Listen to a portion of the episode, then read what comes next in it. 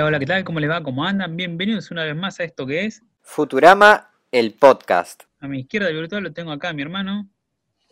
Muy bien, ¿qué tal? ¿Cómo está? ¿Cómo te va? ¿Estás preparado para este episodio cargado de data? Sí, me encanta. Este me encanta, me encanta. Está muy, muy, muy jugoso en, en referencias. Era un capítulo ideal para vos, que te gusta tanto la historia y la política y qué sé yo. Sí, sí, la verdad que me entretuve. Bueno, contémosle a la gente, ¿no? Que, ¿Cómo se llama este episodio? Que es A head in the polls. He traducido bastante bien como a la cabeza en las encuestas, ¿no? O una cabeza en las encuestas. en- Tiene un doble sentido. Claro, claro. Justamente la expresión de estar a la cabeza en las encuestas se dice en inglés ahead in the polls. Y el título del episodio es Ahead, E espacio head in the polls. Una cabeza en las encuestas. Claro. Acá no existía el juego de palabras, así que bueno, eligieron más o menos, pero está bien traducido. Claro. Esta vez parodiar, en vez de parodiar una serie, una canción o una peli, fueron por la clásica frase. Y bueno, este episodio fue escrito por J. Stuart Burns, que es el que hizo Mis Tres Soles y la Universidad Marte. Buenos capítulos. Buen promedio tiene este muchacho. Muy, muy buen promedio, sí, la verdad que tiene una, una linda pluma. Es más, un día tendríamos que sacar el promedio de, de todos los guionistas y encontrar cuál es, cuál es el mejor guionista para nosotros. Sí, sí, estaba pensando en eso, o revisar, hacer también una revisión de qué hizo cada uno y, y verlo. No, no sé si el promedio que ya le dimos, pero sí un, un vistazo a lo que hizo cada uno y, y elegir al mejor, por ahí. Claro, puede ser. Pero bueno, eso será más adelante cuando tengamos más capítulos. En este episodio tenemos una invitada, de la cual hablaremos quizás más adelante, o quizás no, que es Claudia Schiffer, que aparece evidentemente en el capítulo. Y bueno, la frase de inicio es From the makers of Futurama, ¿no? De los Sí. creadores de Futurama, en latino. Sí, sí, Futurama, de los creadores de Futurama, ¿no? Lo cual es obvio, así que la verdad que es un buen chiste. Sí, sí, es un chiste que funciona mejor en la versión latina, porque recordemos que el narrador, creo que es Beto Vélez, dice Futurama, y vez le agregó de los creadores de Futurama. Y en el Sí. original no hay un locutor. Está el texto No, de. Futurama y aparece este subtítulo. Claro, claro. No, pero está bien porque todo está para leerse, así que está, está bien. Claro. Pero bueno, a mí El dibujo retro. el latino. ¿Y el dibujo retro cuál es esta vez? Eh, Coco Needles de Boss. No lo vi, la verdad. De 1927. Sí, viejito. No hace falta verlo, ya no estás obligado a verlo, por suerte. No, no. Así que bueno. Pongámosle primera a este capítulo, arrancando con las curiosidades, que está cargadísimo. Exacto. Muy, muy, muy, muy cargado este capítulo de un montón de referencias eh, yanquis a, a los presidentes.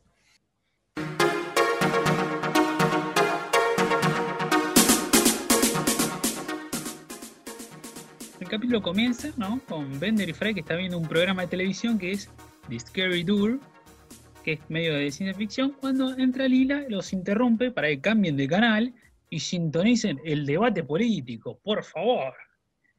Y ni Fry ni Bender están interesados en lo más mínimo en ver el debate presidenci- presidencial. De hecho, lo habían visto y cuando lo sintonizaron, Fry dijo, no, cambiemos de canal, es el debate presidencial. Claro, claro, le dice, Lila entra y le dice que cambien de canal que está el debate presidencial para poner el programa. Y él dice, sí, es lo mismo que dijo Fry cuando prendió la tele y estaba el debate presidencial. Excelente chiste, excelente chiste. Pero bueno, finalmente Lila los, los obliga a verlo. Sí, sí, sí, sí, los hace verlo y ellos al toque se quedan dormidos, pero bueno, ya los despierta.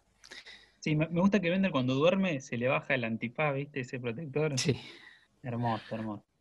Pero bueno, tenemos un par de curiosidades para hablar de, de este programa de Scary Dur, ¿no? Sí, señor, es una parodia a un viejo programa que no sé si nuestros oyentes habrán visto, calculo que sí, en algún momento, Sí, o lo habrán visto parodiado. Yo lo he visto cantidad de veces, me gusta, tiene, duró muchos años, creo. Sí, Yo- tuvo, tuvo un regreso. Ah, claro, eso era. Tuvo un regreso.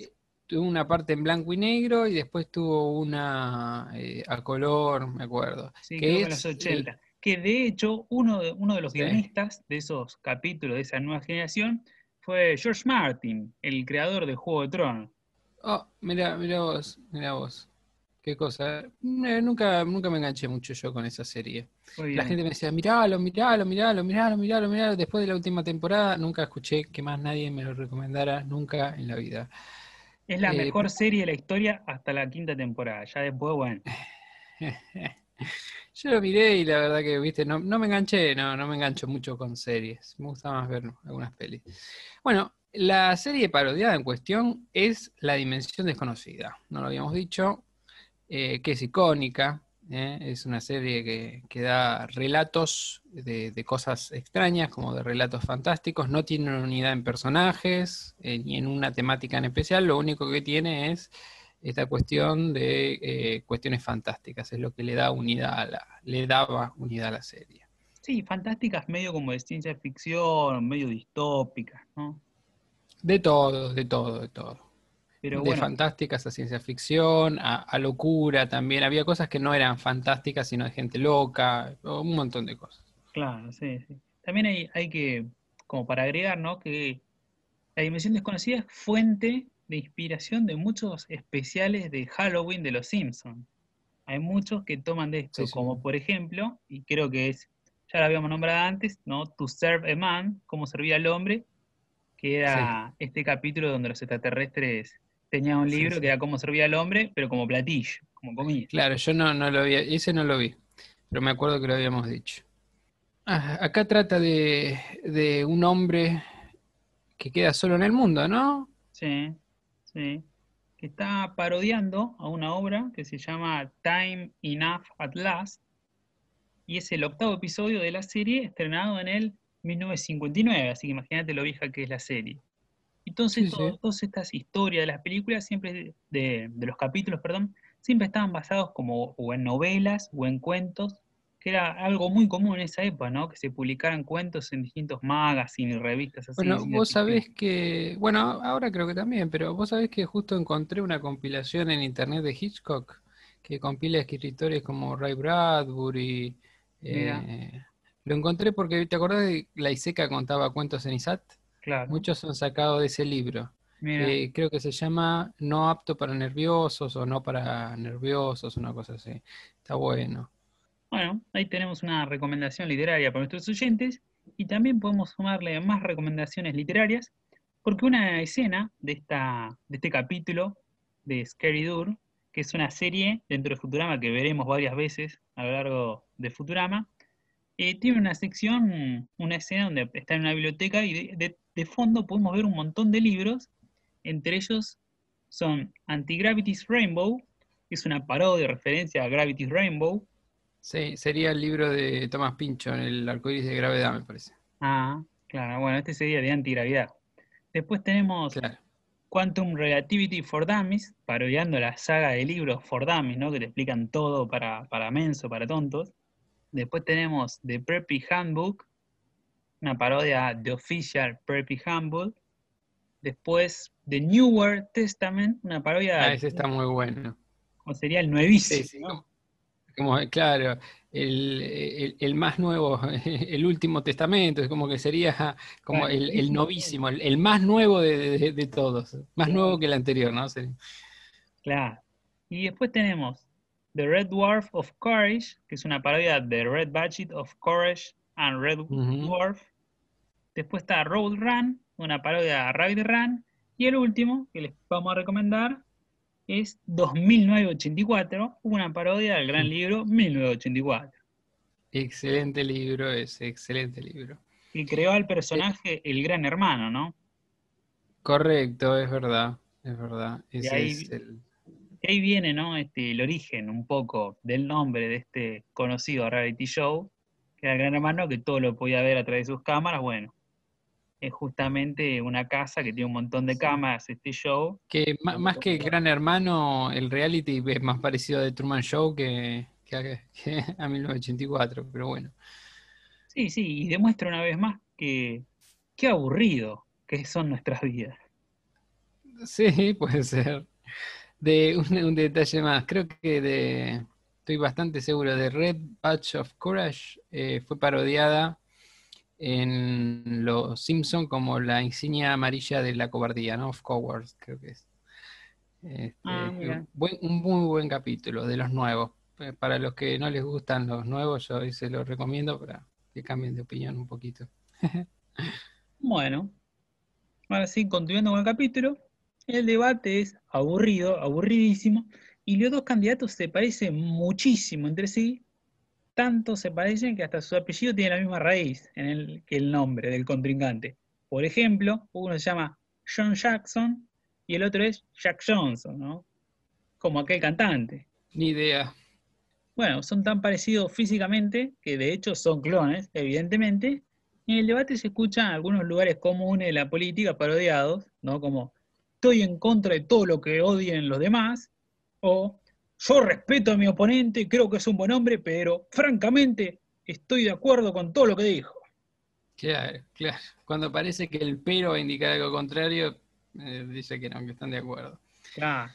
Y bueno, las diferencias de los candidatos son mínimas, ¿no? Las discusiones sobre el, tres- el, el impuesto de 3 centavos al titanio y eso, que va de- si va demasiado lejos o no va demasiado lejos, la verdad que es aburridísimo. Y ah, bueno, a Fry no le, no le, no- no le atrae para nada.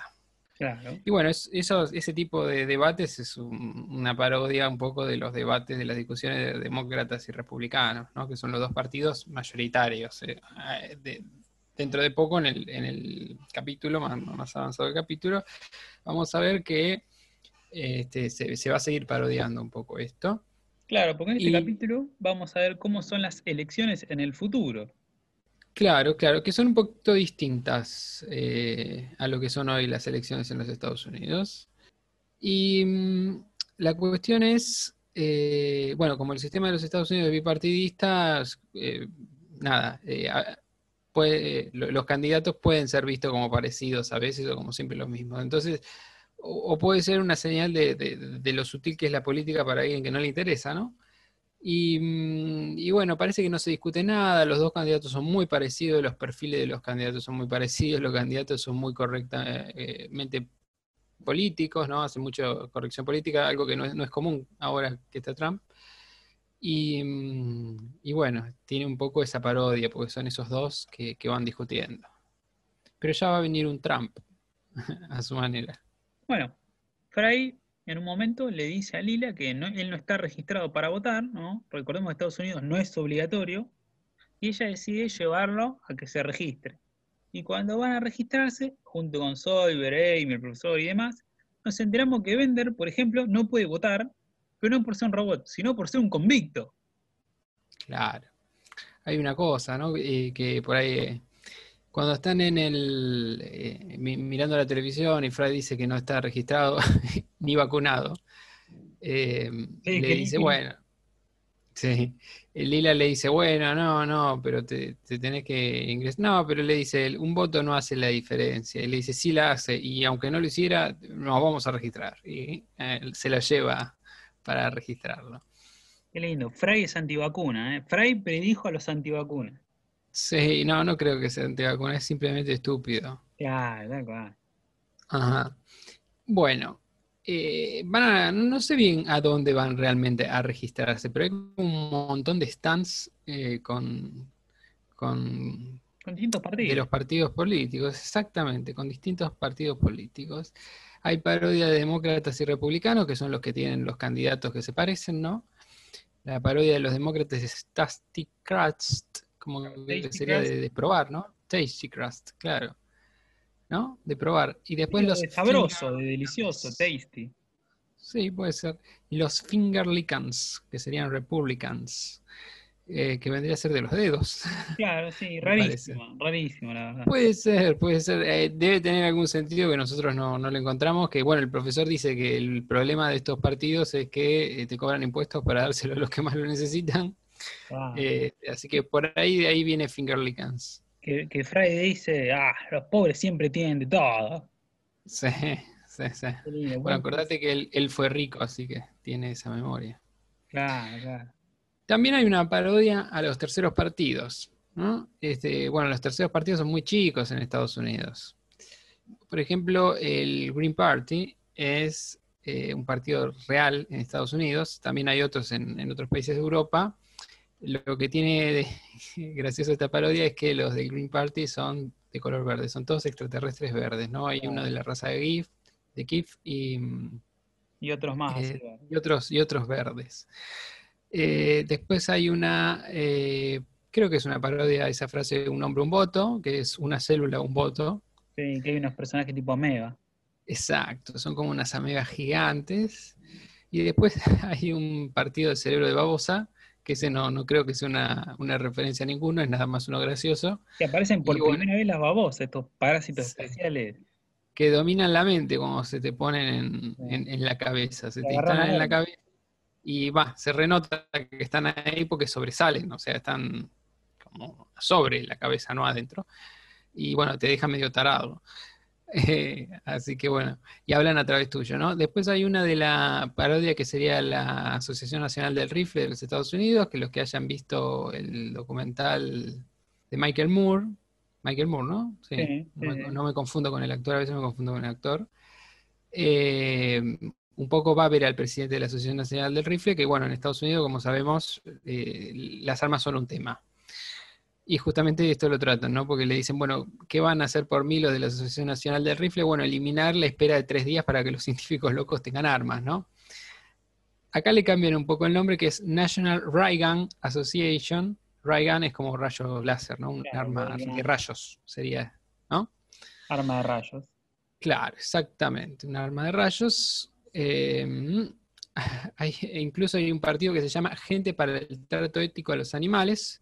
Perdón, a los humanos, People for the Ethical Treatment of Humans, que es una parodia a PETA, que es... La del trato eh, ético con los animales. Exacto, la que dije antes que no era. Eh, y eh, está atendido por un neptuniano, curiosamente. Después hay un partido de apáticos, que no creo que se referencia a nada, es para hacer el chiste nomás de, la apatía de Fry. Un partido antisocialista que es muy no, es una, no sería una sorpresa en los Estados Unidos. Eh, socialista es casi una mala palabra. Y después hay uno que es de Rainbow Weeks, que no sé si no será una parodia a los Weeks de, Inglaterra, ¿no? Que estaban los Tories y los Whigs. Desconozco la política inglesa. así que es así. Hay otros stand también de otros partidos que tienen un par de curiosidades. Hay uno que es Dudes for the Legalization of Hemp, ¿no? chabones para la legalización de la marihuana, sería de la hierba. Dave no está viejo. que hay un fumado que cuando Amy se le acerca a hablar, el tipo le responde, Dave's not here, man. Dave no está viejo. Que esta línea probablemente es una referencia a la famosa rutina de comediantes de Chich y Chong, que eran justamente, se caracterizaban por hacer este humor de fumado. De hecho, te diría que hasta ellos inventan el género, estos dos hippies humoristas, que tenían un, sketch que se llamaba Dave, en el que un hombre llamado Dave discute a través de una puerta con su amigo fumado para que lo deje entrar. Pero su amigo simplemente grita, Dave no está aquí. Claro. En Los Simpsons hacen una parodia de esta, ¿no? Sí, sí, sí. Uno de los capítulos más modernos, por no decir nuevos, porque ya de unos cuantos años, donde Homero forma parte del dúo de Chich y Chong, porque uno de los dos se va, no recuerdo cuál. Sí. Y otro más, uno más antiguo, cuando Homero tiene que hacer la, algunas materias de la secundaria de vuelta, uno de los compañeros hace un chiste, dice, está tan drogado que no sabe qué es Dave, y después cuando lo llaman se sigue riendo para que se calle y dice, Homero no estaba viejo. Este, ah, mira, no la conocí. También es, sí, es una referencia a eso.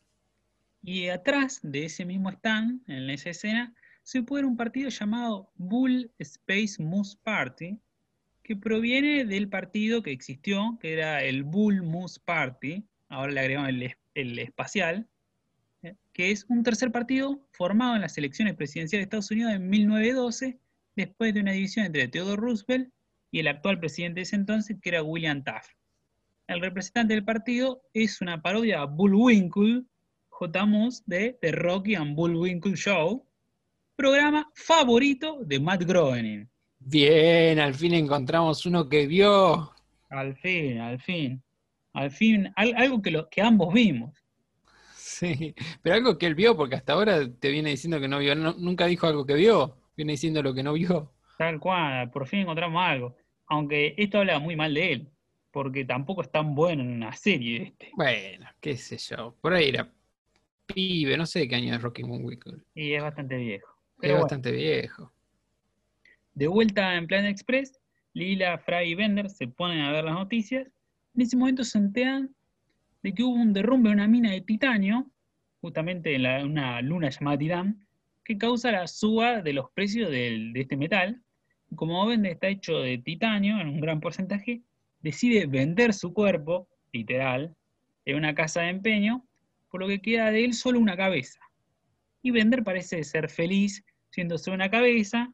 Vemos distintos gags de estos, ¿no? Cuando le sirven el martini a los James Bond. Claro, lo usan a él para revolver como el recipiente que, que revuelve es el mismo. Claro. Sí. Después tenemos una ahí con la ruleta. Claro, que la, la punta de la antena la confunden con la bola de la ruleta y él la cambia, pierde y, y la cambia para ganar. Claro. Y los ricos siguen siendo más ricos, dice. Sí. Y bueno, y también está la de la bola de bowling, ¿no? Que también lo usa. Pero bueno, sin su cuerpo, Bender usa un autito para desplazarse y cansado de estar ahí en Plan Express, decide ir al Museo de Cabezas con los demás para estar entre cabezas con clase como él. ¡Oh, la! ¡Qué agrandado!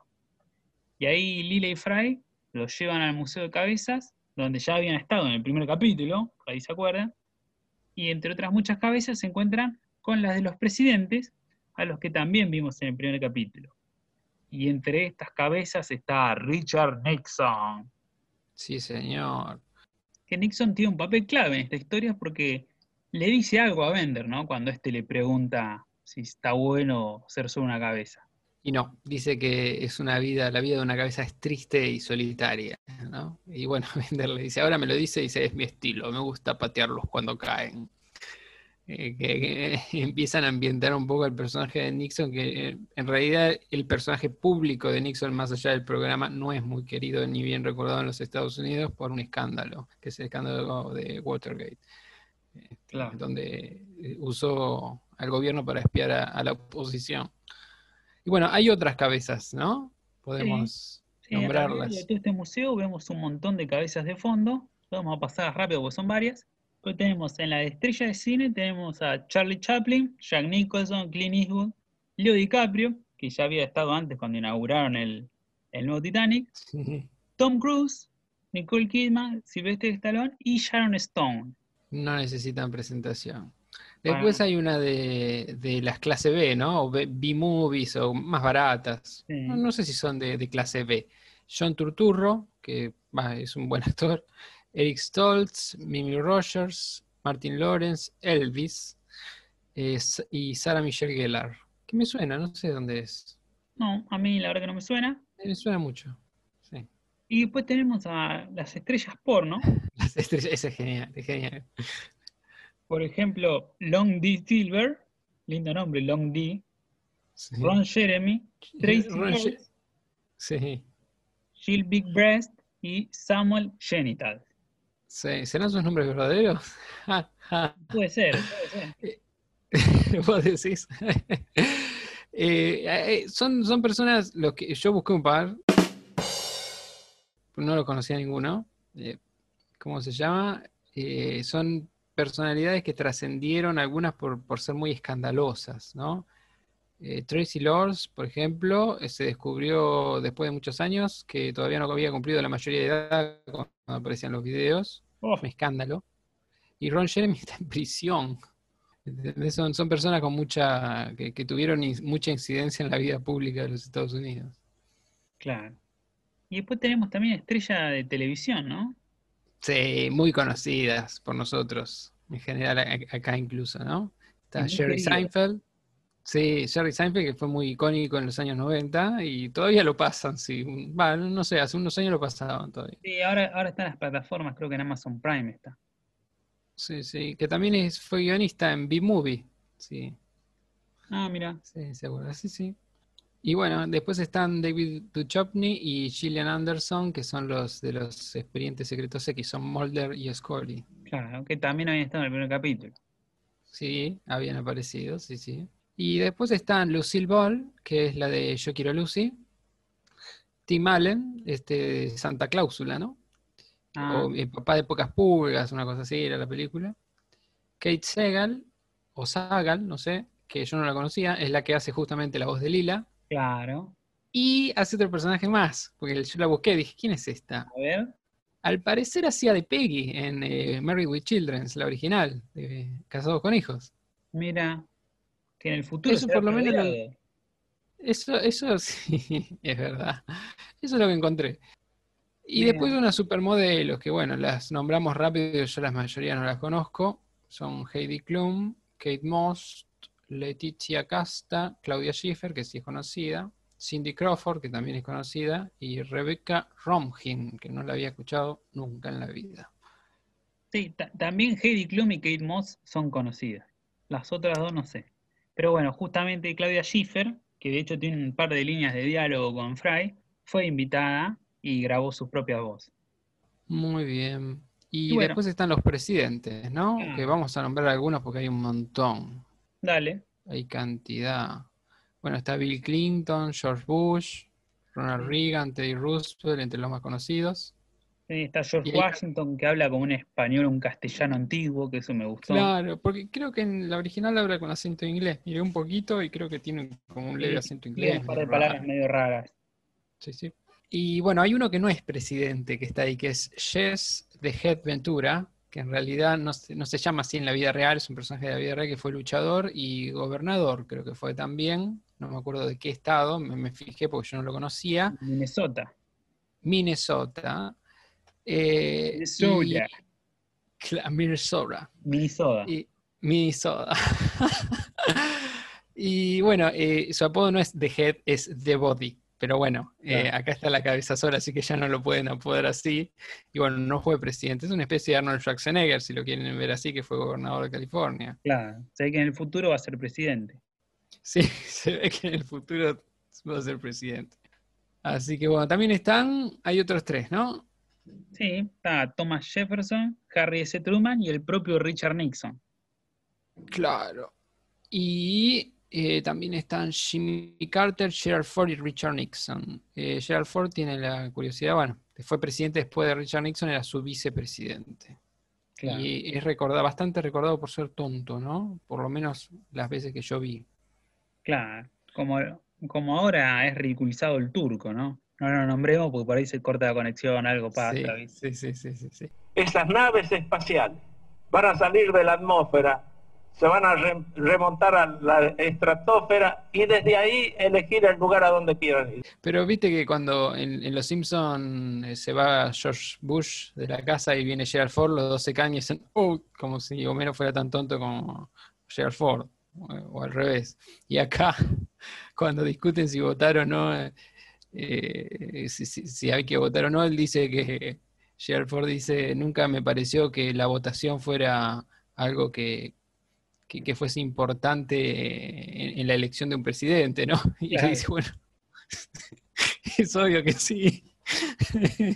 Ah, un menso. Sí. Un tonto. Y bueno, y después también hay un closet de los perdedores, donde aparecen Sí, varios. Que nos, acá no, no conocemos mucho, pero podemos destacar que está Walter Mondale, que ya lo había nombrado en el capítulo de Universidad de Marte, ¿no? Que Amy quería Sí, ser más sobre Walter Mondale y nosotros no Sí, sabemos señor. quién carajo es. Bueno, acá está. Rob Reiner, Bob Dole, que aparece en Los Simpsons, Bob Dole, Sí. eh, que habla bastante raro, por lo menos en los personajes, ¿no? Yo él nunca lo escuché hablar. Eh, Lyndon LaRouche y Ross Perot, que Ross Perot también aparece en Los Simpsons, cuando dice eh, de votar a terceros candidatos, este, está Ross Perot y era un ultraliberal, así medio de derechas. No es liberal en el sentido de allá, que es como progresista, sino un, este, un medio derechoso. Claro. Y después, bueno, podemos encontrar también una referencia que hacen, ¿no? Cuando, cuando uno de los presidentes habla con Lila, ¿no? Sí, es que- genial. Me puse a rever un poco todo eso, porque conocía de oído como todos, pero no, me fijé un poco más cómo iba la cosa. Eh, aparece Clinton, eh, el esposo, ¿no? El hombre. Bill Clinton. Eh, Bill Clinton, exacto. Un Y le pésimo dice a. Lila, sí, debes quejarte, Lisa, que también aparece en Los. Simpsons. Le dice, bueno, legalmente, hola bombón, le dice, legalmente nada de lo que yo haga puede ser considerado sexo. tiene que ver con ciertas declaraciones que hizo con el escándalo de Lewinsky, ¿no? Porque él había tenido relaciones con una becaria de, la Casa Blanca, este, que era Lewinsky, cuando le preguntaron si había tenido sexo, dijo que no. Pero después cuando se descubrió que sí, él tuvo que admitirlo, en realidad dijo que había dicho que, que no mintió, que había dicho que no, por lo que se definía como sexo, porque le habían preguntado por ciertas partes del cuerpo y justo él esas partes no las había usado. Este, eh, así que al ser una cabeza, teóricamente nada de lo que haga es, es considerado sexo. Claro. Bueno, después de esa conversación con Nixon, Bender empieza un poquito a recapacitar y extraña su cuerpo y decide recuperarlo. Vuelve junto con Fry a la casa de empeño, pero ahí se entera que el cuerpo fue vendido a alguien, no le pueden decir quién, y de vuelta en Planet Express prende la televisión para ver noticias y una conferencia de prensa del propio Nixon en la que anuncia que será candidato a presidente y que tiene el cuerpo de Bender. Sí, señor, sí, señor.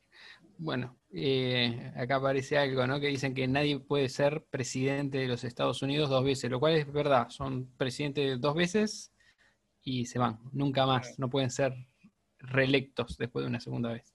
No, no más de dos veces. Exacto. Hay un par, hay un par de curiosidades que tenemos, por ejemplo, Bender que tiene un sueño, un momento de, malestar, y que a esto un código binario, aparecen ceros y unos, ceros y unos, y en un momento aparece un 2 que de hecho él después dice, ¿no? Me pareció ver un 2, ¿viste? En esa pesadilla. Y bueno, Frey le dice, no, el 2 no existe, ¿no? Claro, para calmarlo un binario. Claro. Y ahí se plantea, ¿no? Él sabe a qué se refiere esta pesadilla, que es que su cuerpo lo ama y lo extraña, ¿no? Y ahí es cuando decide recuperarlo y dice una frase que es, bueno viejo amigo, ata una cinta amarilla alrededor de tu cuello porque voy a volver a casa, una cosa así, que es una referencia a una canción llamada tie a yellow ribbon round the old oak tree. Sería como. Claro, que, es, un, ¿es un cuento, ¿es un cuento o una canción? Es una canción, pero también podría estar parodiando a un cuento que se llama La ah. chica de la cinta amarilla. Sí, ese me suena, sí, sí, sí. Sí, es un cuento de estos medio extraños, donde un hombre se casa con una mujer hermosa que siempre tiene una cinta amarilla en el cuello. Y un día, bueno, el protagonista le saca esta cinta y algo sucede. Ahí está, no spoilemos. Sí, sí, sí, sí. Y después, bueno, un detalle más, que es la canción que Nixon canta, es White Rabbit, de la banda Jefferson Airplane, que es una banda de esto de los 60 bien de la época de Nixon, por eso él mismo dice, hippie, estoy dándolo todo. Sí. Y bueno, esta guitarra que, que, toca aparece en la tienda de empeño cuando Freddy y Bender van a, en busca del cuerpo de nuevo. Sí. Claro, ya estaba ahí, bueno, se compró el cuerpo y la guitarra. Claro, después volvió por la guitarra. Y van para allá, ¿no? Van para donde se realiza el debate. Así es, asisten al debate donde participan los tres candidatos más grandes, Nixon, John Jackson y Jack Johnson. Sí, traba lengua parece. Sí, sí, sí. Y bueno, a Nixon le va para el traste mal, porque no puede responder las preguntas mintiendo porque hay un detector ahí de mentiras. Claro, no puede mentir. Y son preguntas re simples, ¿no? O sea, si viera un niño con un dulce, ¿le robaría el dulce? Y él dice, bueno, es una pregunta vaga, no, no dice eh, si hay, alguien mirando. Claro. Hijo de mí. Eh, recordemos, ¿no? Que para esta fecha ya estaba muerto Nixon. Nixon murió en el 94. Claro, claro, no sé bien en qué fecha murió. Sé que murió Sí, murió, murió en el 94, así que este capítulo es escrito cinco años después o más de, su muerte. Sí, sí, seis años después de su muerte debe ser escrito, sí. Bueno, este, después de que del debate este, va como el camerino este, y la directora de campaña de él, será deduzco, le dice eh, que bueno, que va perfecto en las encuestas. Y él dice, pero me comieron vivo. Y dice, bueno, el cuerpo comunica, ese cuerpo de robot, este, comunicó otra cosa a lo que vos dijiste, ¿no? De hecho, le dice, tienes carisma del cuello para abajo. Sí, le dice así. Y él responde, ¿Nixon con carisma? Se pregunta él mismo como si sorprendido. Y ríe y dice, voy a dominar el universo. Claro. Y bueno, ahí saltan de, un cajón que, en el que se habían escondido eh, Lila, Fry y Bender, y le dicen que quieren el cuerpo de vuelta, que apelan a su decencia, y bueno, ahí todos se ríen porque, bueno, aparentemente Nixon no tiene decencia. Y los echa a la mierda. Y acá hay una referencia, ¿no? Sí, hay una curiosidad que es, viste, durante el debate Nixon en un momento empieza a transpirar y a estar incómodo, y parece que es una referencia a los primeros debates presidenciales televisados, que fue en 1960, y fue entre Kennedy y Richard Nixon. hay una particularidad que es que en un momento del debate Nixon se está, como se está recuperando una lesión en la rodilla, dos semanas antes, llegó a los debates con una camisa mal ajustada, llegó sin maquillar, se negó a maquillarse, lo que hubiera ocultado su deplorable estado, su palidez, esa sombra de barba. Sí, la palidez. La palidez que sí. Claro. Y bueno, hay una particularidad que es que aquellos que escuchaban el debate en la radio sintieron que Nixon había ganado el debate, mientras que los que lo vieron por televisión sintieron que fue JFK el que ganó. Sí, sí, dice, dicen eso, sí, es como muy repetido. Yo no sé si será verdad, porque es como que... Inchequeable, inchequeable. Es inchequeable. Y claro, ahí es cuando, viste, el, primero que corrió la bola fue el que lo dijo, todos lo repitieron y, me vas a decir que hicieron un estudio para saberlo, la verdad que no. Pero bueno, viene a cuento porque fue como el que cumplió con las reglas de la televisión, fue Kennedy, y un poco por los asesores eh, los comerciales. Los asesores políticos lo usan medio como fetiche, ¿no? Obviamente, porque bueno, más vale hacer las cosas bien, aunque no esté seguro de que eso influya, que hacerlas eh, de alguna manera que podría salir mal, este, ante la duda de, si tiene repercusiones o no, este, siempre lo hacen así, ¿no? Viste que los visten, tienen asesores. Acá también, cuando termina un debate, políticos y van al corte, se ve que las cámaras se alejan y antes de que se alejen los candidatos los rodean 40.000 personas que son los asesores. Claro, pero bueno, sí, si de verdad hubo efecto o no, viste, anda a chequearlo, ya sabes dónde. Fuente También dicen que cuentan una, una vez un, claro, un, periodista de acá contó una anécdota que dice que cuando el hermano de, de JFK, de Robert, ¿no era? Este, vio, estaba en el debate, creo que estaba ayudando a la campaña, era director de campaña, algo así, vio el debate, estaba ahí presente, pidió en el estudio que suban la calefacción, así Nixon transpiraba más. Mira. Eso cuenta. Y bueno, y después hay una frase que Nixon que dice, diciendo que no entregaría ni a su perro Checkers, que es una referencia al famoso discurso de Checkers, en el que el entonces senador Nixon pronunció el 23 de septiembre del 52 después de ser nominado para vicepresidente, en el que Nixon se defendió de las acusaciones de irregularidad financiera. Un turbio total. Y bueno, ante la negativa de Nixon, los tres deciden robarle el cuerpo a, Robot Nixon, que se hospeda en el Hotel Walter ¿no? Sí, señor. Es un hotel que existe, va, yo lo vi y lo escuché nombrar, ¿no? Que hay gente que se hospeda en el Hotel Watergate, pero pero bueno, eh, justamente hace referencia al escándalo Watergate, que eh, Watergate era el edificio donde estaba la oficina central del Comité Nacional de los Demócratas, que Nixon fue a, espiar. Que es el escándalo eh, por el que él termina dimitiendo, ¿no? Exacto, él renuncia a la presidencia porque durante la campaña, estaban en campaña electoral ya, me parece, seguro, y él este, renuncia y ahí se hace cargo Gerald Ford y después le da un perdón porque bueno, hubo un quilombo bárbaro de que le pidieron las grabaciones de la Casa Blanca, él no las quiso entregar, y destituyó un fiscal en el medio que era el que, lo acusaba. Un, quilombo. Turbio, turbio, turbio. Pero bueno. Turbio, turbio. Entra a la habitación de Nixon, Lila desenrosca el frasco en el que se encuentra la cabeza de Nixon, del cuerpo, mientras Faye se recuesta en una cama, en un chiste muy gracioso, activa un tentáculo masajeador con la mente y ahí despierta a Nixon. Lindo chiste.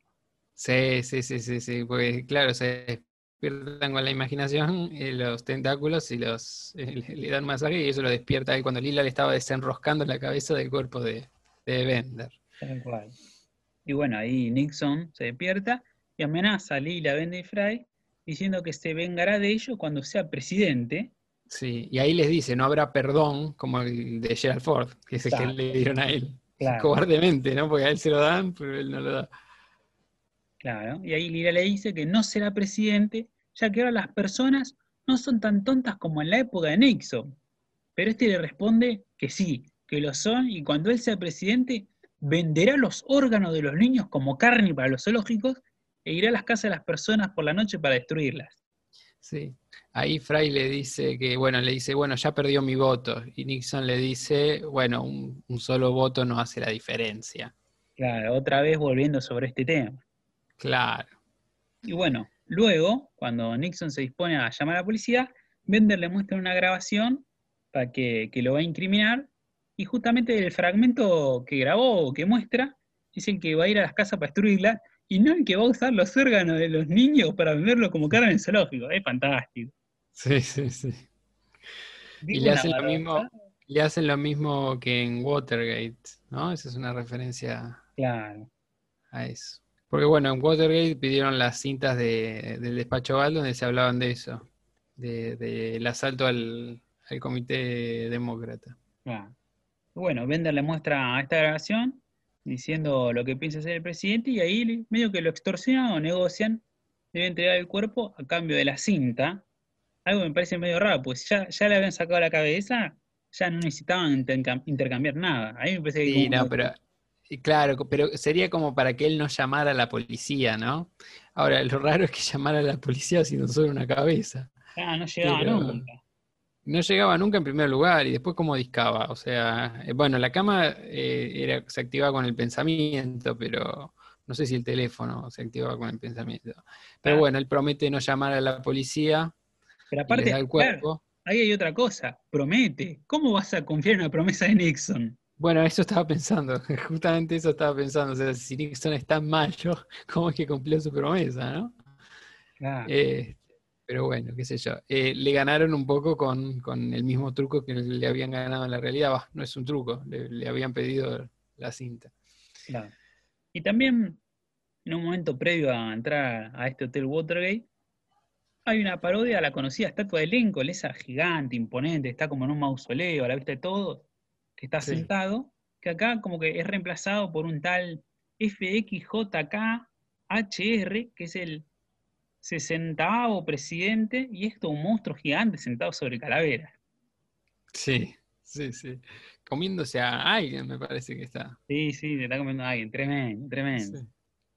Bueno, Me hace acordar a, no sé si lo habíamos nombrado al principio, que dice el, primer presidente robot ganó por un voto y Ah. prometió no matar a, a todo el que se cruzara por su camino claro. y no cumplió. Claro, también tenemos a ese gobernador de Nueva York que era un supervillano, también han contado una vez, y, Sí. y esta estatua de Lincoln aparece en muchísimas películas. A mí me recordó hasta un capítulo del laboratorio de Dexter, donde cobran Sí. vida las estatuas del Monte Rushmore hasta que entra el más grande de todos. Claro, claro. Sería otro monumento, ¿no? Eh, el monumento en sí aparece eh, en la, bueno, más o menos, pero es una referencia a ese monumento en El planeta de los simios, la primera película de la segunda franquicia o de la segunda serie de películas que creo que es del 2000, esa película del planeta de los simios. Muy, muy buena película. La primera de la segunda serie, ¿no? Al final, al final, al final aparece una referencia a esa estatua. Mira. Y hablando de finales, al final del episodio, ya en Planet Express, ven el resultado de la elección y Nixon no, no obtuvo ningún voto y quedó último. Pero luego abren las encuestas para robots y estos votan y dan como ganador a Nixon. Entonces se preguntan, ¿por qué votaron los robots a Nixon si es solo una cabeza? Bueno, resulta que ahora tiene un cuerpo gigante de robot, como un Sí, mega. tipo esos mecha. Sí. Sí, man, enorme. Sí, parece salido de Robotech. Y bueno, ganó la Y ahí está la curiosidad. Exacto, Con un voto solo ganó. Sí, por un voto solo.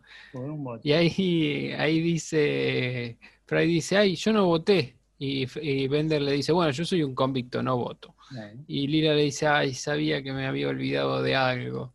Este, y podían haber ganado las elecciones de, de otro, ¿no? Sí. Claro, El chiste está ahí, ¿no? que. Sí, aunque podrían haber votado, qué sé yo, quién quedó segundo, si Jack Johnson, John Jackson, por cuántos votos, pero bueno, es un chiste, está muy bien. Claro. Lo que Pero tiene es que ahora se ve un poco Es algo que va a Sí. quedar a partir de ahora como que Nixon es presidente. exacto, y es algo que venían trayendo de un poquito de antes, de un solo voto no hace la diferencia, dice Fry, después lo dice Nixon, y acá vemos que un solo voto hizo la diferencia. Y bueno, gracias a eso fue elegido Nixon. O sea que es como el mensaje es anda a votar, cada voto cuenta, este, etcétera. Participa, porque encima también se burlan, porque dice, bueno, es el tenemos el padrón más grande de los últimos 500 años, creo que dice una cosa así. 6%, que es nada. Eh, sí, es muy bueno. Vos sabés que en Inglaterra eh, los porcentajes eh, también de, participación en las elecciones son bastante bajos. Mira, no sabía. Lo dijo una persona de allá que yo conozco. Este, así que sí, sí, parece que, bueno, que allá es así. Mira, a mí lo que me han contado es que en Estados Unidos los ricos no votan porque son ricos, no, necesita votar si es rico. claro. Raro, sí, raro raro. Tenés que tener tiempo libre, digo, si sos rico no es que tenés que estar laburando en algo, como que por ahí sí, en una empresa. Pero bueno, qué sé yo, se nota que... tenemos un, par de curiosidades, ¿no? por ejemplo, ¿cómo se llama Nixon? Bueno, Nixon se llama Richard Milhouse Nixon. Hermoso. Este, sí, sí, sí, sí, esas joyitas que uno encuentra. Y después hay otra que al pasar cuando Bender es rico y tiene esa gran vida, que son todos esos gags que aparecen, está leyendo en la revista Playbot. En vez de Playboy, tiene una foto de una robot. Claro, de una robotzuela. Y después una hay, Hay un par de comentarios del DVD que podemos rescatar. Que, por ejemplo, en un momento Stuart Burns, que era el escritor de este capítulo, dice Recuerdo que la cadena, Fox, ¿no? Odiaba esto y se negaba a creer que sería un buen capítulo cuando le llegó el guion y David X. Cohen le dice, no, eso pasa en todos los capítulos. Sí, que la Fox, viste, medio estricta, nunca le gustan los, capítulos que presenta. Sí, sí, eh, los muestran más que como estrictos, medio como mediocres, ¿no? Sí, tal cual, medio cerrado. Sí. Después, bueno, también hay otra curiosidad, bueno, que cuando están viendo la escena esa de la persecución de, de Bender con la cabeza en el autito, todos se sorprenden porque, wow, la calidad del 3D que tenía, algo que ahora a nosotros nos parece medio choto, ¿no? Por la época. Pero que es la primera vez también que está todo el interior de Planet Express hecho en 3D, y los personajes son en 2D, y bueno, a partir de tener ya el modelo en 3D lo pueden usar siempre.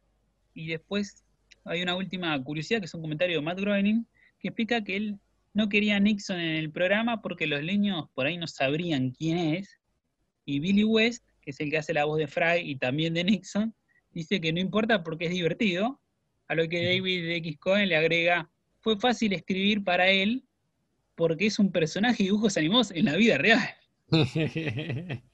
Mira vos. Es un chabón, ya es un personaje, Nixon. Sí, sí, sí, sí.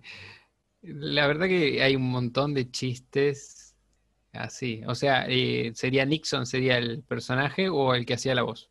No, lo que David se dice sobre escribir sobre Nixon, escribir el personaje. Ah, claro. Sí, bueno, es, lo, parodiaron, pero en el capítulo le dieron con un caño. Me acuerdo cuando habla, habla de su cuerpo, cuando dice que Nixon que extraña su cuerpo, dice eh, cundido de flebitis un buen cuerpo republicano, ¿no? Como el cuerpo republicano es un cuerpo enfermo. Él, tenía flebitis, de hecho.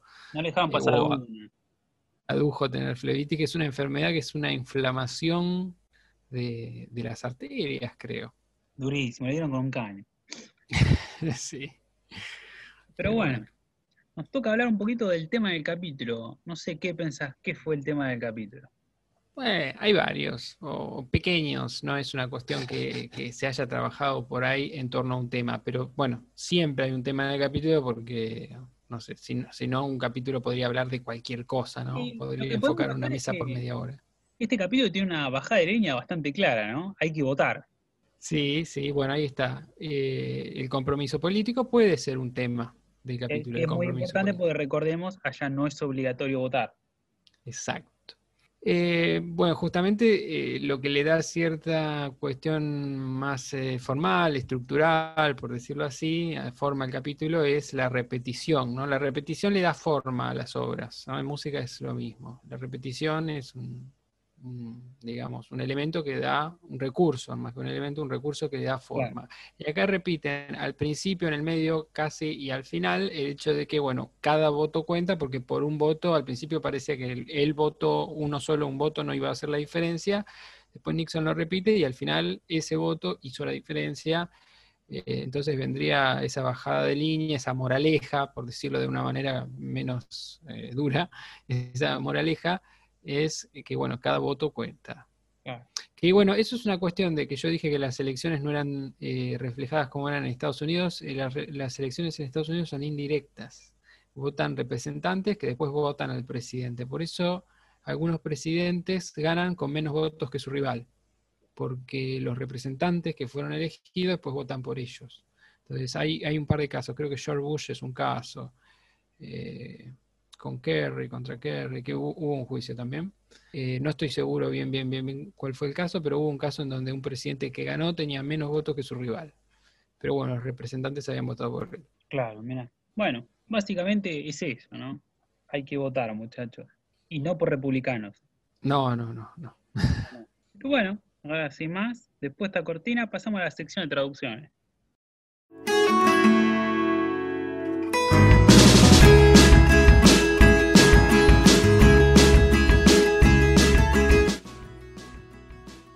Bueno, la primera es un hallazgo que esta vez, rara vez, nos sucede. Encontramos una diferencia con la traducción española que decide ser o decide tomar sus propias interpretaciones, ¿no? ¿Querés contarnos, Damián?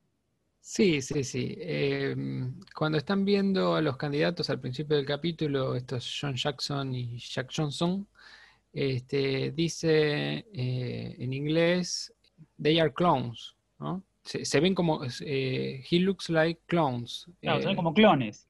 Claro, they are clones. pero hay una especie de doble sentido acá, me parece a mí y cada traducción fue por un lado distinto. Eh, bueno, la parte que, vamos a decir de la traducción es eh, cuando Fry dice, if I were registered to, vote, si estuviera registrado para votar, I would send these clowns a message by standing home on election day and dressing up like a clown. Es decir, le, mandaría, si estuviera registrado, le mandaría un mensaje a estos payasos, clowns, y me quedaría en casa vestido de payaso, de clown. Eh, clown y clown este, son como muy parecidos, ¿no? Y parece que hay un juego de palabras acá, porque cuando dice they look like clowns, eh, está diciendo se, parece, se ven como payasos o se ven como clones también puede ser, es muy parecida la palabra. Y Lila ahí te saca de la duda y te dice, no, no, no, no, aunque su eh, ADN sea muy, muy idéntico, Sí, ellos, idénticos, ellos eh, difieren en cuestiones cruciales, que en realidad no están así, pero ahí un poco me parece que corta esa cuestión de la duda. Los, los latinos lo tradujeron como payasos, ¿no? Si estuviera registrado para votar, le enviaría un mensaje a esos payasos quedándome en casa el día de las elecciones y vistiéndome como payaso. Claro, literal. Claro. Eh, los españoles, no sé bien, estuvimos charlando un poco por qué, porque suponemos que los capítulos, los guiones de los capítulos se los mandan por escrito y no los tienen que orejear, así escuchando como hacemos nosotros. Claro. Este, sino que se los mandan por escrito y los traduce a alguien. Eh, por ahí ellos interpretaron que se, como nosotros, que se trataba un juego de palabras, y eligieron una de las dos, ¿no? Y los españoles tradujeron eligiendo la palabra clon eh, si yo estuviera eh, censado, dicen, mandaría un mensaje a esos clones y me quedaría en casa en las elecciones disfrazado de clon. No sé cómo uno se disfraza de clon, en realidad, ¿no? No tiene mucho sentido. Pero bueno, acá había un juego de palabras y cada, cada traducción eligió eh, una palabra distinta. Claro, uno eligió payaso latino y eligieron clones, los españoles, pero queda raro. Sí, no, no, es, es muy raro. Es al menos una amarilla. Una amarilla está bien. Después tenemos la siguiente, que es cuando Soyber dice de, bueno, podés votar, a, le dice a Fry, podés votar por un tercer partido. Amy le dice, solo los ecologistas y mutantes votan por otros partidos. Pero el original es only weirdos, solo raritos, raros, y mutantes. Que los españoles tradujeron bien. Sí, eh, más o menos bien. Le ponen solo los bichos raros votan otros partidos. No dice los mutantes, dice bichos raros. Está, está, bastante bien porque le está hablando a Soyber que dice, bueno, voy a prestar más atención en, las reuniones. Eh, él, es, él es una especie de bicho raro, ¿no? justamente el chiste era ese, ¿no? Que Soyber es medio raro. Sí, sí, sí, sí. No solo raro por ser un extraterrestre cangrejo, sino que él mismo es raro. Sí, es Realmente, raro, es personaje raro, es raro. Entonces, bueno, al traducirlo, al, al cambiarle lo rarito por ecologista, se perdió el chiste. Sí, sí, sí. Eh, eso también es una amarilla, me parece. Sí, sí, sí, una amarilla para cada lado. Después tenemos una pequeña curiosidad, que es cuando se quedan dormidos frente al noticiero, Bender dice dormido, bésame con tu boquita, preciosa, pero en la versión en inglés y también en, en la española, es un balbuceo inteligible nomás. Esto es algo que nada más le agregaron los latinos, una vez más. Claro, sí, sí, es un, murmullo ininteligible. Claro. Y después tenemos esta escena de- del bowling, que después de que Bender hace chuza en el bowling, dice, en tu cara, Lila, ¿cómo te quedó el ojo? Esta última frase es un chiste que agregaron los latinos, porque el original solo dice en tu cara y se queda riendo una parva de segundos. Sí, sí, sí, sí, sí. Eh, hicieron bien, me gustó, me gustó. Sí, sí, sí, yo con esta le saco la amarilla. Sí, sí, sí, saquémosle la amarilla. Una de cal y una de arena. Y bueno, los Tal cual. españoles, ¿cómo hicieron? No, mantuvieron, pusieron pleno. A ver si aprendes, Lila. Bueno, nosotros aprendimos al menos un nuevo término. Yo en vez de decir chuza o strike, en los bolos, en el bowling, dicen pleno, rarísimo. Parece el bingo, muchachos. Sí, yo estaba pensando algo parecido, sí, sí. Parece el bingo. Y después la siguiente es una curiosidad, que bueno, al estar referida justamente a un juego de palabras en inglés, con las traducciones se pierden, que vamos a pasar a explicar ahora, que es este momento cuando está en el museo, que Bender está con los presidentes y pregunta cuánto cuesta el alquiler.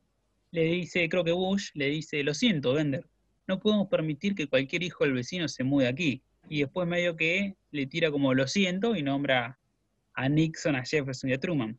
El original es que él utiliza una frase similar a hijo del vecino, que en inglés es Tom, Dick and Harry, que parece que el Tom, Dick and Harry son nombres comunes. Entonces le dice, no podemos dejar que ningún Tom, Dick and Harry se, mueva, se mude aquí, sin Claro. ofender Jefferson, que se llamaba Thomas, Nixon, que es Richard Nixon, de ahí viene Dick, y Harry S. Truman. Claro, exactamente. La frase vendría a ser Every Tom, Dick and Harry. Cada Tom, Dick and Harry. ¿no? Como decir, cada fulano. Vendría a ser una traducción más, más, más literal, sería Claro. cada fulano. Cada fulano, mengano y sutano. Ponele, o cada Juan Pérez, una cosa así, como algo muy común. Y como nombran los diminutivos de los nombres o los apodos de Tom, Dick and Harry, este, son los de cada presidente. A mí se me había escapado ese, ese- esa cosa cuando lo vi. Bueno, y si los latinos optaron por hijo del vecino, ¿cómo se dice en España? También, cualquier hijo de vecino. Excelente. Bueno, los dos terminaron yendo por el mismo lado. Sí, sí, sí. Y ahora sí, a que se viene es para debate y quizás para pelea, que es cuando Fry está con- hablando con Nixon y le dice que amaba su cuerpo en la adolescencia, dice, era amor apache, y ahí Lila le pega y le dice, me parece que a Nixon no le interesa, bla, bla, bla. Usa esta expresión amor apache, es una expresión muy mexicana, ¿no? Para describir una relación de pareja que ahora actualmente le decimos tóxica, quizás, de moda, que se caracteriza por ser permanentemente conflictiva y usualmente destructiva. Sí, sí. En, la original decía, Sí. course it was talk love. sí, tough love. Un amor complicado, es como ese mismo significado, ¿no? Pero no utiliza esta expresión amor apache. No, que es muy regional. La verdad que a mí nunca me gustó. Jamás la había escuché en escuchado. muchos lados. ¿A vos no? no eh, em, en muchos eh, dibujos doblados así en, en México le ponen amor apache. Y La verdad, nunca me, nunca me hizo referencia a nada. Es como un regionalismo. Y mm, bueno, en España dijeron era un romance solitario. Claro. Lo cual está muy bien. Fueron para otro lado. Sí, sí. Está, está lindo. Pero ¿Le bueno, la amarilla? Le sacamos la amarilla. Está bien. Y después, bueno, tenemos la siguiente frase que Lila le dice, Fry, él abrió las relaciones con China. No quiero ir sobre tu ding dong, le dice. Sí. Una traducción literal de, de lo que dice en inglés. Exacto, es muy, muy fiel. Es, es fiel, de hecho. Claro. Eh, justamente acá, extra- exacto, extrañamente, en España eh, inventaron como inventan los latinos. Pero bueno, qué sé yo, lo, intentaron, no le salió tan mal, pero bueno, veamos qué pusieron. Nixon ya tuvo muchas penas en su vida. No quiero eh, seguir haciendo que pene, ¿no? Pene como sustantivo, como verbo. Este, ah, porque Fry está hablando de su amor solitario. Así que yo creo que eh, habría que sacarle acá la, tarjeta por ahí. Sí, ya se la sacamos, así que ahora tenemos que dar como medio punto a favor al menos.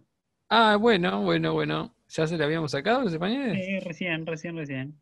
Y bueno, después tenemos un chiste que se pierde en la versión latina, que es cuando entran a esta tienda de empeño a pedir de nuevo por, por el cuerpo. El tipo le dice, no, bueno, no puedo darle la información de quién la compró, pero usted me parece un buen tipo, un agradable sujeto, le daré 50 dólares por él. Y ahí, por contexto, entendemos que por él por ahí se refiere por el cuerpo, o por este asunto de que no puede decirle la información, entonces, bueno, te doy 50 dólares, perdona, capo. Pero en realidad, en el original le dice otra cosa.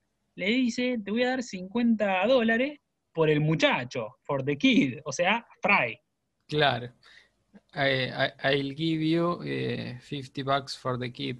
Este, le doy 50 dólares por el 50 mangos por el muchacho. Claro, cuando Fry dice, no, mi ropa vale 50 mangos. Y termina en pelota. Sí, le vende hasta el calzoncillo. Bueno, en eso los, españoles lo tradujeron igual, 50 dólares por el chico. ¿Es punto en contra? Eh, sí, yo te diría que es punto en contra. Sí, me, me parece que sí, punto en contra para los latinos porque se pierde el chiste, no se entiende por él, si es el cuerpo, si es no poder dar era, era innecesario. No lo hicieron, no es, no es que lo hicieron mal, pero al, dejarlo tan ambiguo ni se entendió. Yo nunca, hasta no ver la versión española y la, inglesa, que miré un chiquito nomás, nunca había entendido que él estaba ofreciendo plata por Fry, lo cual es buenísimo. Acá tenemos una curiosidad con estos cambios en las traducciones, o en el idioma, ¿no? Que es, claro, otro juego de palabras, ¿no? Claro, otro juego de palabras que es cuando Nixon se postula elecciones, la versión latina dice, la constitución, le dice el periodista, la constitución especifica que ninguna persona puede ser electa dos veces, y él le responde, así es, ninguna persona, pero como podrán ver, soy una cabeza con un cuerpo, dice. Mm. En la versión original hay una particularidad que es que cuando dice ninguna persona, utiliza el término nobody, todo junto. Nobody significa nadie. Nobody, claro. Claro, nobody puede ser elegido más de dos veces como presidente. Y él le responde, claro, nobody, ningún cuerpo. Por eso, como pueden ver, yo tengo un nuevo cuerpo brillante, dice. Hay un jueguito de palabras entre nobody, nadie, y nobody, sin cuerpo. Y bueno, la versión española utiliza este periodista un acento chino que le agregaron los españoles, como cuando los latinos le agregaban a Amy, y le dice, la constitución dice que ninguna persona podrá ser presidente más de dos veces, y le responde, así es, ninguna persona. Pero como podrán ver, mi cabeza tiene un robótico soporte. Fue por otro lado. Me pareció muy simpático eso. Sí, sí, estuvo bien, estuvo bien. Resolvieron bien las cosas los dos. Sí, los dos, la verdad, estuvieron bien acá. Era difícil esta. Y la siguiente hay un detallito, en realidad no, no, no es para la parte de traducciones, es más para la parte de curiosidades, pero bueno, como se trataba de un término literal que tuvo que ser traducido y se perdió, y además tiene que ver con la historia de Estados Unidos, una cuestión anecdótica de, Nixon. Eh, cuando Nixon, seguido a esto, este, toca la guitarra y dice, eh, no soy la cabeza de un pillo, dice en la versión latina, dice, I'm not a crook's head, digamos, no, soy la cabeza de un bandido. Ah, un canalla. que un canalla, una cosa así, y en la, en la versión española dice, no soy eh, una cabeza sin vergüenza.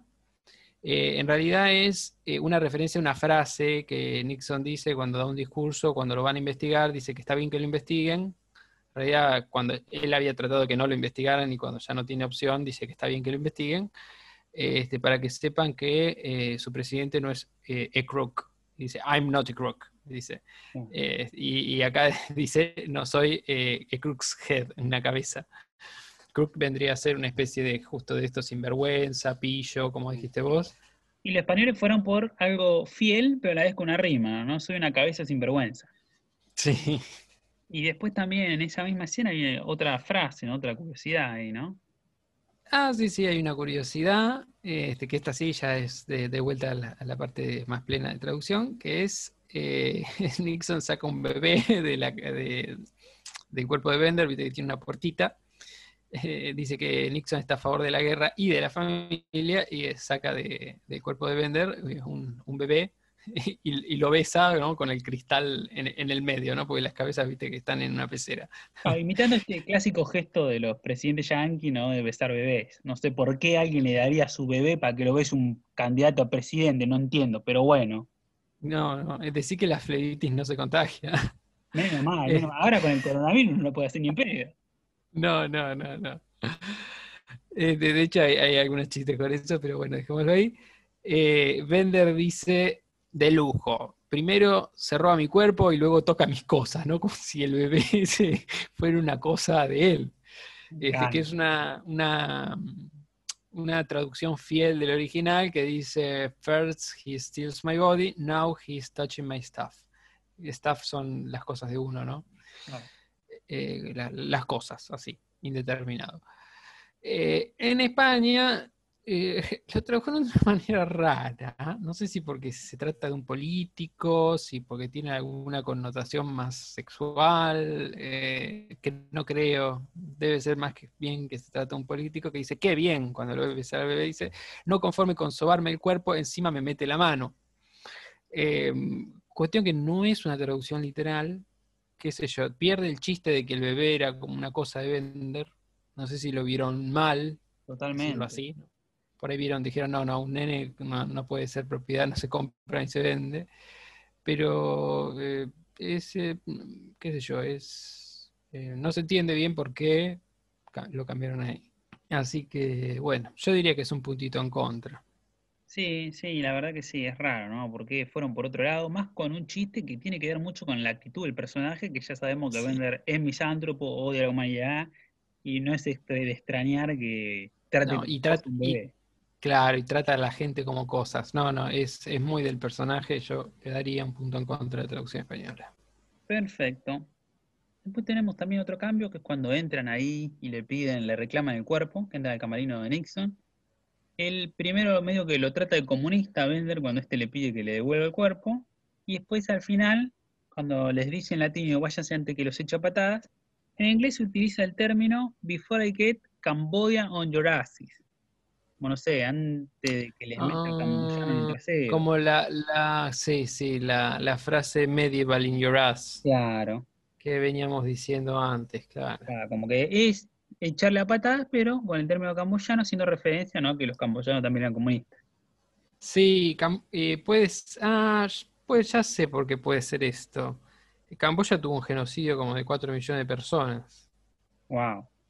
Este, si no mal recuerdo, estoy seguro, de la Camboya de Pol Pot, tuvo hasta que Vietnam atacó Camboya y sacó a Pol Pot. Tuvo cuatro años estuvo, ¿eh? Y despobló las ciudades y en el viaje de las ciudades quedó gente por todo, o sea, los, sacaron a la gente de los hospitales, sacaron, o sea, al revés que la cuarentena, a la gente la sacaron todas las ciudades, la hicieron caminar hacia el campo y bueno, a, todos, no sé por qué. Así que es, posible que haga referencia a ese genocidio. Bueno, y los españoles fueron ortodoxos y dijeron, y ahora largaos de aquí antes que os eche encima los camboyanos. Sí, como si los camboyanos le respondieran a él, una cosa así. Claro, fueran secuaces. Como que metió a los camboyanos, pero bueno, lo tradujo como de esa manera. Yo creo que ambos lo resolvieron bien, a su manera lo resolvieron bien. Sí, sí, sí, sí. Era. Eh, era difícil, era difícil. Eso no se me ocurre de ninguna manera que no parezca racista de hacerlo. Antes de que me ponga camboyano con ustedes, no, suena bien. como la expresión no es común acá, eh, suena hasta casi racista, ¿no? Claro. Y después tenemos una curiosidad, ¿no? Que es cuando lo, cuando están sacando la cabeza de Nixon y él está dormido hablando, dice, oigan feministas, un poco de loción por aquí. Y en el original dice exactamente lo mismo, nada más que decir feministas, nombra a Betty Friedan, que era una líder feminista de los 60, 70 de la época de Nixon. Claro, Nixon era un era el moderado del Partido Republicano, que vale decir el conservador, digamos, ¿no? Claro. Ah, Y, y no se llevaba bien ni con los hippies, ni, y supongo que con la feminista tampoco, ¿no? Así que bueno, que tenga estos sueños con la feminista es como su costado tierno, digámoslo, o- o- o de consenso. Y bueno, llegamos ahora sí a la última traducción, que es un gran cambio y también a veces una curiosidad, porque tiene una frase de estas con las que una vez más parodiaron a Nixon en este capítulo, que es cuando le ofrecen cambiar el cuerpo por el cassette, él dice, oh Dios de las magnetofonías, trato hecho, dice en la versión latina. Pero en la versión original dice el término, oh, expletive deleted, y le dice trato hecho. Mientras que la versión española fue por otro lado, mucho más bardero, que dice, hijos de mil coño, lo que iba a decir, trato hecho. Pero este término, o expletive deleted, se es una frase que se convirtió en un lugar muy común, muy, muy citado y parodiado, después de las transcripciones de Watergate, que se publicaron incluso en forma de libro, que utilizan la frase expletive deleted y se usó en lugar de la blasfemia pronunciada en las cintas originales por H.R. Haderman y otros miembros de Watergate. Claro, parece que afirmaban mucho.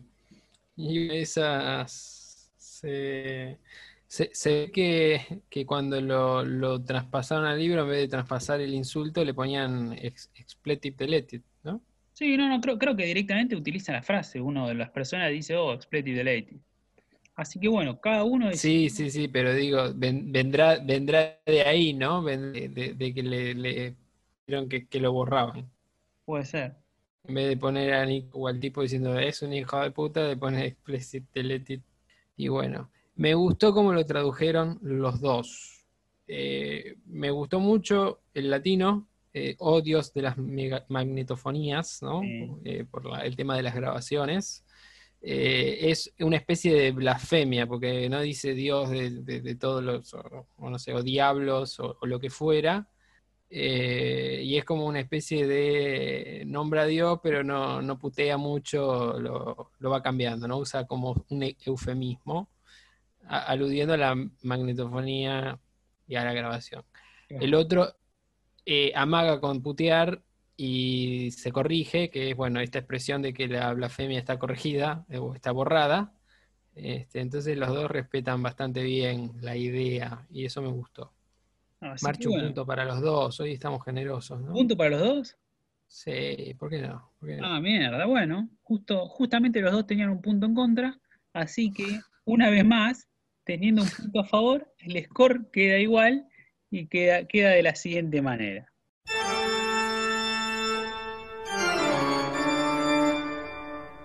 Puntaje de las traducciones. Latinos, menos 16, gallegos, menos 9. Sí. Una vez más, Esperemos que en algún momento vayan remontando. Sí, sí, sí, sí. Esperemos que en algún momento, eh, Sí, ¿cómo se llama? Retomen bien el camino, el buen camino. sí, hay una senda ahí, un- hay una brecha de 7 puntos muy amplia. Sí, sí, sí, sí. Bueno, bueno. el puntaje del capítulo. Puntaje del capítulo. Acá me parece que vamos a tener diferencias. ¿Qué opinas del capítulo? Me encantó. La trama, va- vam- vamos a ser francos. La trama no es muy rica, es bastante pobre. O sea, Bender empeña el cuerpo, lo quiere recuperar, lo toma Nixon, que ya aparece, Nixon es- el malo. Tienen que sacarle el cuerpo a Nixon, lo extorsionan. eh, No hay ninguna maravilla, que voy a decir como en I, Roommates, que se resuelve con un chiste y se resuelve bien. Acá la, la trama y el conflicto se le podría haber ocurrido a cualquiera dentro de lo que es un guionista de Futurama, ¿no? Porque no es una trama compleja. Eh, Lo, más curioso es que empeñe su cuerpo y lo compre Nixon. Eso es bárbaro. Pero después cómo se desarrolla, le, le tienen que ir a robar el cuerpo y se lo roban y lo extorsionan para robárselo. No hay como un remate que sea wow. Pero a mí me encanta porque está plagado, plagado de chistes a Clinton, a Nixon, cantidad de referencias. Cuando lo vi, te juro, me pareció que habían pasado 5 minutos, 10 minutos y ya había terminado el capítulo. ¡Wow! Yo voy a poner un 9, No, muchísimo. mu- un 9, un 9. A mí me parece que está muy bueno. Yo no, yo estoy en una vereda contraria. Te doy vuelta ese 9 y te digo que es un 6 este capítulo. Ah. ¿Por qué? Porque bueno, yo no lo disfruté tanto, la verdad. Hay un momento cuando ya están con toda esa trama de cómo recuperar el cuerpo, y yo, que me pareció un embole, me fijé a ver cuánto faltaba para terminar a ese nivel, ¿no? Al, revés, al revés que yo. Al revés completamente, al revés completamente. tiene un par de chistes buenos, son divertidos. Sí, también hay muchas cosas de estas parodias que fuimos descubriendo cuando fuimos googleando sobre el capítulo, porque la verdad que como es muy específico la política yankee, a nosotros esas referencias se nos escapan. Por eso para mí no es tan buen capítulo, a mí no me divirtió tanto. Mm, claro, claro. Sí, sí, sí, algunas cosas las, tuvimos que buscar. Bueno, igual, algunas cosas se saben. Lo de Watergate se sabe, lo de Mónica Lewinsky se sabe. Ah, esas cosas sí las tengo. Lo que yo no sabía, por ejemplo, que encontré fue esta frase de eh, I'm not a crook. Esa no, la conocía. La encontré en un artículo de, diario mientras estaba buscando y después vi la cinta original en la que él está diciendo, y, incluso ahí ni se me prendió la lamparita, ¿no? Cuando lo vi. Recién después, cuando estábamos charlando con, vos, ahí se me prendió la lamparita y, vi la. Y ahí recién vi la conferencia de prensa. Sí, lo que rescato, por ejemplo, es un detallito, poner que por ahí no mencionó en el capítulo, que es en este debate de los clones, cuando supuestamente discuten por cosas importantes, están discutiendo por. ¿Te acordás por qué? Sí, sí, sí. Eh, un impuesto de 3 centavos al titanio. Al titanio, que después es un poco clave en la trama porque al haber una crisis de titanio, Bender termina vendiendo su cuerpo con una suma alta de dinero. Hay una curiosidad también ahí. A ver. Eh, Bender es como 60% titanio, una cosa así. Y en el capítulo, habría que chequearlo esto. porque, 40%, una cosa así. Sí, en el, en el, otro en el que se enferma, viste, cuando se traga el reloj de Amy, dice soy 40% zinc, una cosa así. Titanio, zinc, hay, que verlo eso. Seguramente los números dan, ¿no? Si son los dos bajitos, si son los dos menos de 50%, dan. Buen punto, buen punto. La verdad no me acordaba, ni idea. Me, acordé que, dice soy no sé cuánto por ciento zinc. Si dice 70, ya se pasó, ¿no? Bueno, pero a riesgo, a riesgo de quedar como un ignorante yo. El zinc es un mineral. El titanio es un metal, también es un mineral. No, no, no, no, no, no está mal, no está mal. El, hecho es. el, titanio. El hecho es que no puedo decir estoy 40% hecho de titanio y 70% hecho de zinc, porque por, por cuestiones de. No, bueno, pero. matemáticas. Por ahí el titanio tiene zinc y además está hecho de otras cosas. Pero ahora, ahora se dice soy 80% eh, lata, ya no lo puedo decir, ¿no? Es como las vacas, a eso voy. Pero bueno, también estamos yendo con algo muy, muy sí, sí, para joder. Pero bueno, ahora lo dejamos a ustedes que puedan joder escuchando este capítulo de seis puntos o de nueve, dependiendo de qué vereda estén. Así que bueno, esperemos que lo disfruten y nos vemos la semana que viene. Chau, chau. Chau, chau.